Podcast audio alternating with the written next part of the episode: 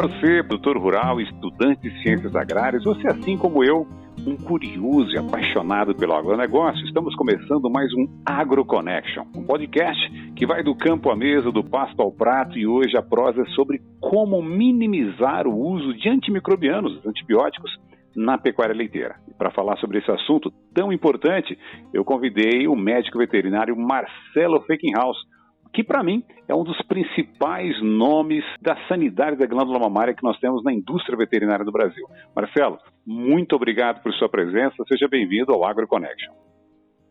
Oh, muito obrigado, Marcos, obrigado pelo convite. Tenho a satisfação de poder participar contigo nesse podcast aí e estamos à disposição dos, dos interessados sobre o assunto para tirar eventuais dúvidas, né? Marcelo, e há algumas semanas nós tivemos a semana de conscientização do uso de antimicrobianos dentro da, dos animais de produção, inclusive uma campanha encabeçada pela SAL. Nós temos essa, digamos assim, essa consciência da necessidade de minimizar o uso de antibióticos na pecuária leiteira ou é uma campanha que ainda está só, tá só embrionária, só começando? Não, veja, o grande ponto na pecuária leiteira, assim, todos, todos acreditam assim, produtores rurais, produtores de leite que tenha a consciência de que, do, do que estão produzindo, eles têm a consciência, não vou dizer automática, mas uma consciência muito grande em relação ao uso de antimicrobianos. Uma vez que é um produto de origem animal bastante, vamos dizer assim, nobre, e consequentemente qualquer intervenção entre essa intervenção eu classifico os antimicrobianos como uma intervenção bastante significativa por uma necessidade, tem que se tornar algo a se preocupar, pelo menos para a gente pensar em produzir um produto de qualidade do ponto de vista que é uma proteína. Você tendo essa, essa ideia de que você está produzindo uma proteína, qualquer intervenção que você faça vai causar dano a ela, entendeu? Consequentemente ao produto. Então você perde valor. Esse valor vai se vai vai estar refletido na indústria. Obviamente que quem vai entre aspas, vamos dizer, penalizar o produtor por conta disso, é a indústria, porque é um produto que vai vir de qualidade inferior, né?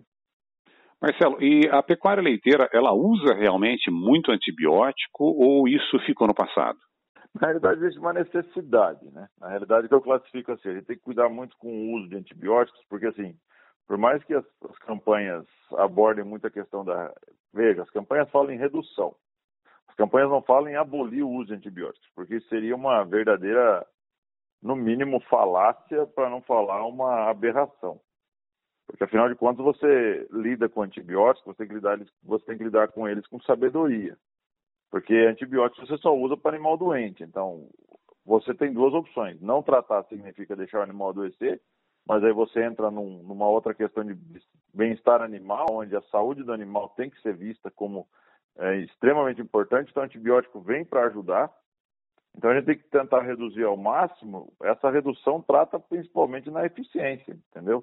Se a gente tiver uma eficiência alta no tratamento, obviamente a gente vai ter uma redução do uso, consequentemente até mesmo dos custos.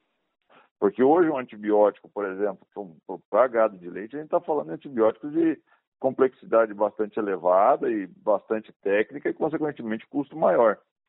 Então, assim, quando a gente fala em pecuária de leite, eu acredito que seja uma das áreas onde mais se usa antibiótico, não porque o produtor quer, mas porque você tem uma gama muito grande de patógenos que causam, por exemplo, mastite, aonde você usa hoje, por exemplo, antibióticos em leite, a gente fala que em torno de 75 até 85, 90% dos antibióticos que entram numa propriedade de leite tem a finalidade, ou pelo menos uma ideia de tratar problemas de glândula mamária que é diretamente leite. Então, consequentemente, você usar antibiótico com sabedoria aí faz toda diferença para o produtor e para a qualidade do produto, né? O uso racional, então, é a chave de tudo. Você fez três colocações aí que eu queria voltar nelas. Primeira delas, você comentou que o uso de antibióticos ele favorece ao bem-estar animal. Onde é que você encaixa isso?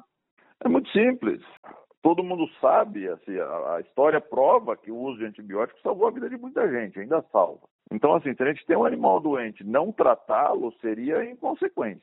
Um tratamento, não só o antibiótico, mas dosagens e momentos errôneos de tratamento, Então, assim, se você tem esse, é, essa ferramenta, você tem que usar para você tentar salvar a vida do animal. Porque chega um momento onde você vai tratar, por exemplo, uma vaca de leite, que você tem que literalmente tomar decisão. Ou você salva a glândula mamária ou você salva a vaca. Entre você salvar a glândula mamária e a vaca, a vaca está em primeiro plano. Então, você tem que mudar o plano de tratamento para quando você tem uma necessidade maior ou menor, né? Antibiótico é uma necessidade, não é uma vontade. O produtor, se, quiser, se, se pudesse, ele não usaria antibiótico, mas ele tem uma necessidade, a necessidade de tratar. E se for usar, que use da maneira correta. Então aí entra aquela máxima da medicina veterinária que a clínica é soberana, né, Marcelo? Ou seja, um bom exame clínico e uma terapêutica adequada. Não tem um antibiótico, antibiótico então pelo que você está me dizendo, o antibiótico não é ruim.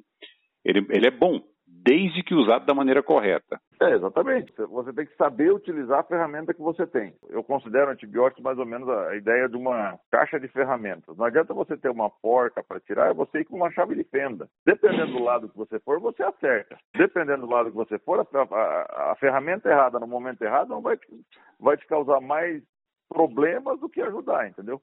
Oh, nesse eu... ponto, por exemplo, conhecimento não só de clínica, mas também vem todo o conhecimento de farmacologia, porque assim, você trabalha com uma atividade de meio, não uma atividade de fim.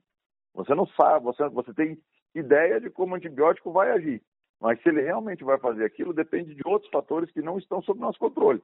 Mas para isso você tem que usar a sua técnica de conhecer tanto a gama de produtos como conhecer o que, que esse produto vai causar no animal, entendeu? E saber também qual produto utilizar, ou seja, conhecer da doença para usar o produto certo para aquele animal. É por causa Exatamente. dessas colocações, eu falo para os nossos amigos, é por causa dessas colocações do Marcelo, essa questão da, da chave de fenda para abrir uma porta, é que eu gosto tanto de conversar com o Marcelo, porque ele sempre faz a gente entender as coisas de maneira mais simples, com as analogias muito, muito, muito, muito acertadas. Marcelo, bom demais, bom demais isso aí. Continua assim, viu, companheiro? Agora me fala uma coisa, um, um outro ponto aqui que eu queria destacar contigo, porque a FAO está nessa campanha de conscientização do uso, do uso consciente, ou seja, do uso adequado dos antibióticos. Eu acho que a questão aí, pelo, pelo seu posicionamento, ele está mais em cima dos médicos veterinários, dos produtores, somente utilizarem antibióticos certeiros para a doença correta do que basicamente banição, banimento de antibióticos. Seria isso? Não, na realidade o que, que existe? Existe uma, uma tendência, por exemplo, isso já é sabido, de que alguns antibióticos de última geração eles vão demorar provavelmente décadas ou talvez nem cheguem a, a serem utilizados em medicina veterinária pelo quesito assim, um, o antibiótico ele vai fazer um efeito no animal e se ele chegar um, num resíduo dentro do animal e um ser humano ingerir, você pode favorecer a resistência antimicrobiana. Então, os antimicrobianos que nós usamos em veterinária já são classificados, alguns você pode, você vai ter em veterinária, outros não. Então você não, não, não, não, tem, não pense do ponto de vista assim, ah, o que a medicina usa hoje nós vamos usar em veterinária amanhã. Pode acontecer? Pode, mas é pouco provável. Por que, que eu não então, posso usar? Não é que você não pode. Primeiro que existe uma restrição regulamentar por parte da, da, dos órgãos reguladores, em, em especial a Anvisa. A que, que eu sempre falo, a questão entre veneno e remédio é tudo depende da dose. Então, se você errar numa dose, por exemplo, um ser humano, é, um, é, um, é uma, uma coisa inconcebível. Se você usar uma dose, por exemplo, um animal, e essa dose vir a ser um resíduo, onde isso vai chegar num produto onde, onde um, um ser humano possa metabolizá-lo e automaticamente causar uma resistência porque ele já tomou esse antibiótico, então você separa os antimicrobianos. Você usa classes similares, mas não, dificilmente você vai usar antibióticos muito mais complexos ou, ou tão complexos quanto usa na, na, na, linha humana. Isso faz total sentido no meu ponto de vista e eu acho que tem que ser cuidado muito com isso. Por isso que não é aquele negócio, ah, tem na farmácia, vou dar para o meu animal tomar que, que, que vai dar conta. Não é bem por aí. Outra coisa que tem que ter em mente, assim, a dosagem que a gente usa em veterinária, muitas vezes é uma dosagem, uma dosagem mais elevada exatamente porque são fisiologias diferentes, entende? Então, se a gente pensar em usar antibiótico de forma equivocada, e aí vai muito da parte técnica, o uso de antimicrobianos entra muita parte técnica e vai direto no veterinário, porque o veterinário que tem, uh, deveria, vou dizer tem, mas deveria ter o conhecimento ou a sapiência para poder até mesmo fazer ajustes de doses, você precisa entender por que fazer o ajuste e por que não. E isso é uma questão bastante técnica que depende do profissional que está lá na frente. Porque não adianta você pensar que toda doença é igual. Você tem as doenças mais comuns, as enfermidades mais comuns, e você tem tratamentos padrões. E a partir dali você tem que ter variáveis. Eu sempre costumo dizer que a fisiologia responde tudo. Você tem que saber onde você quer chegar. Você tem que saber o que é o normal, não necessariamente conhecer só a doença. E aí vem a questão assim, eu sempre defendo a questão assim, a clínica, o que resume a clínica é a fisiologia. Você quer aprender a fazer clínica, aprenda o que é normal. Aprenda a fisiologia bem aprendida, porque a sua clínica vai ser natural. Se eu quiser aprender a doença, você vai aprender patologia. Aí é uma outra questão. São uh, áreas similares, porém conexas. Mas, assim, se você pensar em uso de antibióticos, você tem que ter um conhecimento muito amplo para você poder entrar nessa discussão. E essa discussão, ela é extremamente necessária por questão de segurança alimentar, segurança para nós, pessoas. Então, por exemplo, assim, você vai consumir um produto de origem animal, você não vai pôr na mesa um queijo que tenha, por exemplo, uma, um contaminante. Primeiro que, é o, que o leite não vai chegar no pão de queijo, o queijo vai estar diferente. E aí você tem uma, uma, uma questão muito importante que é saber utilizar para você entregar um produto de qualidade.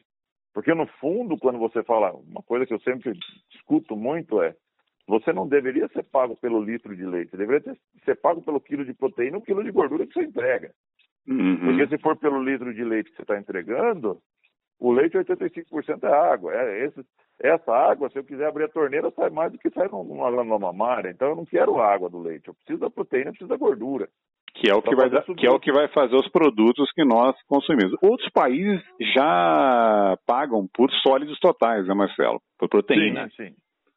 Você, você, você tem tabelas em outros países que pagam principalmente, os países mais avançados pagam até mesmo uma relação proteína-gordura. Então, assim, ah, você calcula, você, você avalia a vaca pela quantidade de gordura que ela entrega no ano, não pela quantidade de leite que ela te entrega no ano. E me Porque, diz uma assim, coisa, você, o antibiótico... produto, você não quer só leite. Exatamente. Me diz uma coisa, e o, o antibiótico, ele pode interferir no, já que a gente está falando de sólidos totais, né? O antibiótico, ele pode interferir na produção de sólidos totais de uma vaca? Na realidade, assim, tudo que você, aquilo, tudo, aquilo que eu considero, quando você faz uma intervenção, vamos chamar de antibiótico, seja, seja ele intervenção com antibiótico, seja ele com nutrição, vai interferir na fisiologia do animal. Por quê? Você interferir na fisiologia do animal, você vai interferir nos subprodutos. E leite, já estando na glândula mamária como produto, é considerado meio externo. Então, tudo que a vaca passou vai refletir no leite. Então, a quantidade de sólidos pode muito bem ser refletida tanto pelo uso de antibióticos, quanto pela, pela enfermidade que ela teve. Porque você não usa antibiótico para melhorar a qualidade do leite, você usa antibiótico para tratar a vaca doente. Você não usa antibióticos, por exemplo, para melhorar a qualidade ou a saúde do animal. Você usa antibióticos porque a vaca está doente, porque ela tem uma enfermidade. Senão você não estaria usando antibiótico. Você não toma antibiótico de forma corriqueira, você toma outros, outras medicações, você toma suplementos, você toma é, nutracêuticos, mas não antibióticos. Então, assim, você aplicando algo no animal, é óbvio que isso pode uh, vir a causar uma alteração na, na, qualidade do leite, até mesmo na, na, na quantidade de sólidos e principalmente na relação desses sólidos que vai afetar na, utilização desses subprodutos lá na frente. É, então é por isso que você comenta que o antibiótico não teria não tem problema nenhum a gente utilizar nos animais, desde que utilizado da maneira correta, com a posologia, ou seja, indicação de médico veterinário, até porque o leite dessa vaca vai ser descartado, né, Marcelo? Tem um em todo produto veterinário a gente tem lá um que a gente chama de período de carência. Se respeitado esse período de carência, Tá? E é, é uma questão, digamos assim, até punitiva por muitos laticínios, é quando não se respeita. Alguns até exigem mais do que o período que está descrito na bula. Mas me conta uma coisa: se respeitado esse período de carência, o, nós, seres humanos, estamos livres, digamos assim, da, dos riscos de a gente estar tá podendo, podendo estar tá ingerindo subdoses de antibiótico e, consequentemente, acabar, acabamos, acabar tendo é, indução de resistência bacteriana?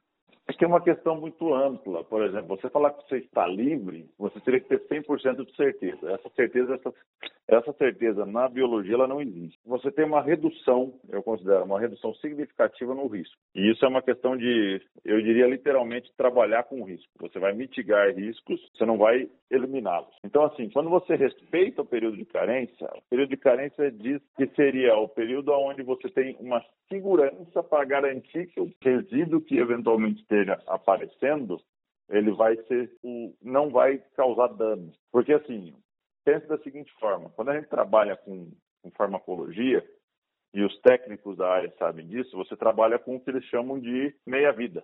A meia-vida de um produto é para você eliminar 50% do produto dentro do animal. Se você pensar por esse lado, o zero absoluto você nunca chega. Porque se você for eliminando de 50% em 50%, toda vez você vai ter um resquíciozinho lá. Então, a partir do momento que você usa o antibiótico, você vai, se você fizer uma pesquisa muito aprofundada, você vai achar resíduo ali. Vou ter sempre um traço daquele antibiótico. Exatamente. Vamos dizer assim, se você tem um litro, metade de um litro são 500 ml. Ah, não, então beleza. Na primeira meia-vida eu perdi 500 ml, na segunda eu perdi 500. Não, na segunda você perdeu 250. Na terceira você perdeu 125.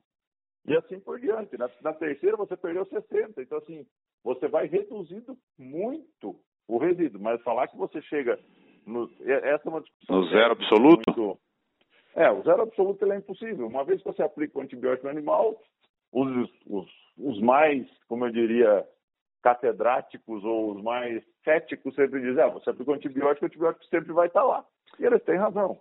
E me... esse, esse resíduo ele é seguro biologicamente para o ser humano. Essa, essa, essa seria a minha pergunta, ou seja, esses traços que vão ser encontrados, eles são seguros para os seres humanos, ou seja, não tem, não tem problema, digamos assim, não, não existe risco à saúde, porque são traços que são facilmente metabolizados pelo, pelo organismo humano. Vamos dizer assim, seriam subdoses de produtos que assim não causariam alguma lesão ou algum problema mais grave. São, seriam, seriam, seriam limites aceitáveis. Exatamente. Aí vem a discussão, ah, mas isso antigamente não tinha. Beleza, antigamente não tinha, só que antigamente você vivia 60 anos, hoje você está vivendo 100.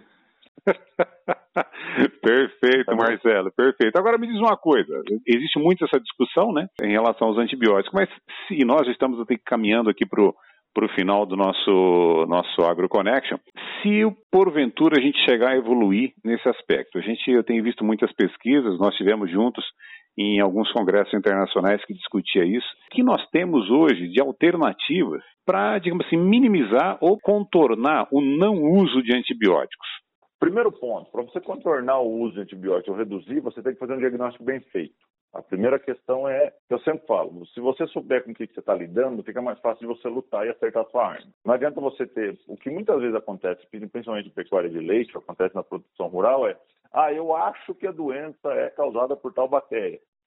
E aí eu trato com tal antibiótico. E aí muitas vezes eu posso estar usando um tiro de canhão para uma mosca.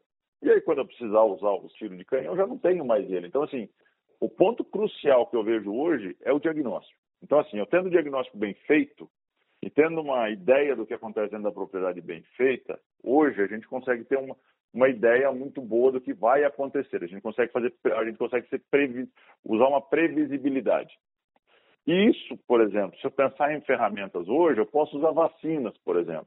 Só que a vacina é da mesma forma, a questão é muito simples. Nós não estamos acostumados à prevenção, nós estamos acostumados a tratamento. É uma questão mais, é, muitas vezes, até mesmo de, até mesmo de cabeça do produtor rural, para entender que vacina não vai resolver todos os seus problemas. Vacina não vai retirar a doença da sua propriedade.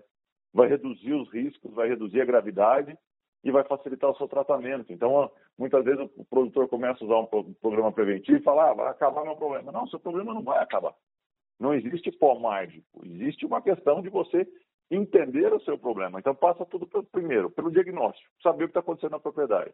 Segundo, eu posso usar vacinas, mas, por exemplo, quando a gente fala em vacina para gado de leite, vira uma, uma questão bastante controversa, não porque as vacinas não funcionam, mas porque as variantes bacterianas são tão grandes que eu, que eu, eu não tenho hoje, comercialmente falando, vacina que pegue uma gama muito grande de, de, de, de agentes. E muitas vezes o agente que tem na propriedade, às vezes a vacina não contempla.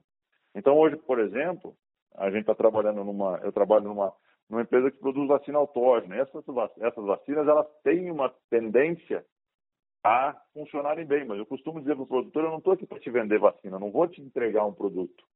Eu vou te entregar um diagnóstico bem feito. Se o diagnóstico for bem feito, muito bem isolado, muito bem tipificado e muito bem colocado dentro do produto, eu consigo te entregar um resultado bom. Eu consigo te entregar um resultado que nós esperamos dentro de uma possibilidade uh, natural, vamos dizer assim. Ou seja, tudo, tudo parte de uma boa clínica. Tudo parte de uma boa clínica. Tudo parte, por exemplo, se você pensar em clínica, a clínica envolve microbiologia.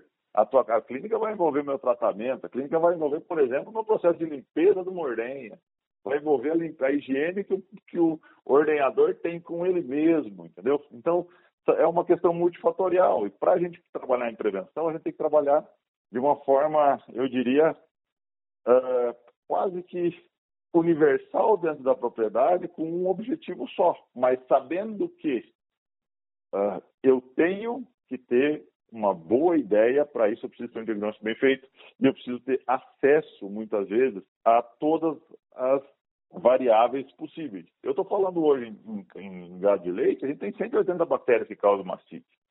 E muitas vezes eu estou usando, uso produtos, em, uso vacinas ou uso produto preventivo que vai pegar uma gama específica e eu quero tratar tudo. Então, e quando a gente tem acompanhamento, por exemplo, as propriedades que a gente está trabalhando hoje, com mais, vamos dizer assim, um, muito de perto, eu costumo dizer que os, as propriedades eu não tenho um, uma foto, porque não é um, um, isolamento bacteriano único. Eu tenho propriedades que eu faço isolamento bacteriano semanal. Então, todos os casos de mastite caem na minha mão, a gente faz isolamento. Eu consigo antecipar problemas, eu consigo prevenir, só que a prevenção passa, passa por um processo muitas vezes de meses, às vezes um ano vacinando para eu conseguir ter um resultado adequado lá na frente para saber a dinâmica que a bactéria vai causar. Então, por exemplo, ah, a vacina não usa a vacina numa propriedade, a propriedade funciona muito bem, deu o vizinho ver falar, ah, eu quero o mesmo resultado. Não, depende. Não vai, não é, não é o meu produto que faz a diferença. A diferença vai fazer o meu diagnóstico. Se eu conseguir isolar o que está causando a tua, o teu desafio, outra questão importante que eu sempre falo é você não pode trabalhar com pecuária de leite pensando que mastite é um problema. A mastite vai ter que ser enfrentada diariamente. Então, se, se você olhar como um problema, o problema sem solução se torna algo frustrante. Uhum. Você tem que olhar a mastite como um desafio. O desafio tem que ser encarado hoje, da mesma forma que tem que ser encarado amanhã. Na ordenha da manhã é uma coisa, de, de tarde é, é o mesmo desafio. Eu preciso encarar do mesmo jeito, eu preciso estar sempre preparado. E não adianta eu pensar que eu vou acabar com ele, entendeu? Mastite vai estar aquela história, os, os, os, patógenos, ou seja, os agentes causadores de mastite, eles estarão sempre ali. A gente tem que saber conviver com eles e identificar rapidamente. Eu vou ter que identificar principalmente a dinâmica, por exemplo, trabalhando, trabalhando com essa questão de isolamento bacteriano mais, mais próximo, praticamente todos os dias comigo, eu consigo identificar muitas vezes a, a dinâmica com que a bactéria vai atuar, entendeu? E eu conseguindo identificar essa dinâmica, fica muito mais fácil eu fazer um tratamento assertivo, eu acertar no meu diagnóstico, acertando no meu processo de prevenção. A gente falou de antibióticos, certo? Que é o nosso tema central. A gente falou agora sobre as vacinas autógenas, ou seja, que é algo bastante interessante. É, mas eu queria um outro, um outro tema também que a gente tem trabalhado bastante. Eu queria que você fizesse um comentário em relação aos marcadores moleculares. Me recordo que há alguns anos atrás a gente teve um congresso nos Estados Unidos e uma empresa lançou, apresentou alguns marcadores moleculares muito interessantes e alguns deles para mastite. Isso tem dado, já chegou no Brasil isso aí, isso tem dado resultado. O que, que você acha? Você acha que isso aí pode assim, nos permitir uma racionalização ou a diminuição do uso de antibióticos para tratamento de mastite? A realidade é assim, se você pensar em marcadores moleculares, nada mais é do do que você fazer uma previsibilidade da fisiologia da vaca. Marcadores moleculares hoje, parte-se do princípio que eu posso predizer qual bezerra eu vou descartar mais cedo, qual bezerra eu posso, entre aspas, descartar, não seria, não chamaria de descarte, mas chamaria de venda, por exemplo. O que serve, o que às vezes não, para mim é uma bezerra média baixa, para o meu, meu vizinho, para um outro produtor, pode ser uma bezerra de média alta. Então, o que, que, é... esse, o que, que esse marcador identifica para te fazer isso aí? Para te dar essa, essa, essa, essa visão? Eles, pelo conhecimento genético, pela expressão gênica dos, uh, dos genes do animal, eles conseguem predizer, dependendo dos pares de bases que tem na, na sequência, a tendência desse animal ser superior ou não.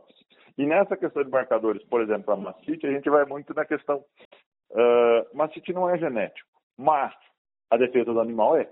Uhum. Então, se eu tiver um animal que se defenda muito bem para patógenos, consequentemente eu vou ter um animal menos suscetível ou menos. É, a probabilidade de desenvolver um quadro de mastite é menor. Ou seja, então, a, mani a, manifestação clínica depende muito do indivíduo. A infecção pelo patógeno, não. O patógeno vai estar presente no ambiente. Uhum. Da mesma forma que as, as, bactérias que causam mastite são presentes na vida da vaca. A vaca depende delas para sobreviver.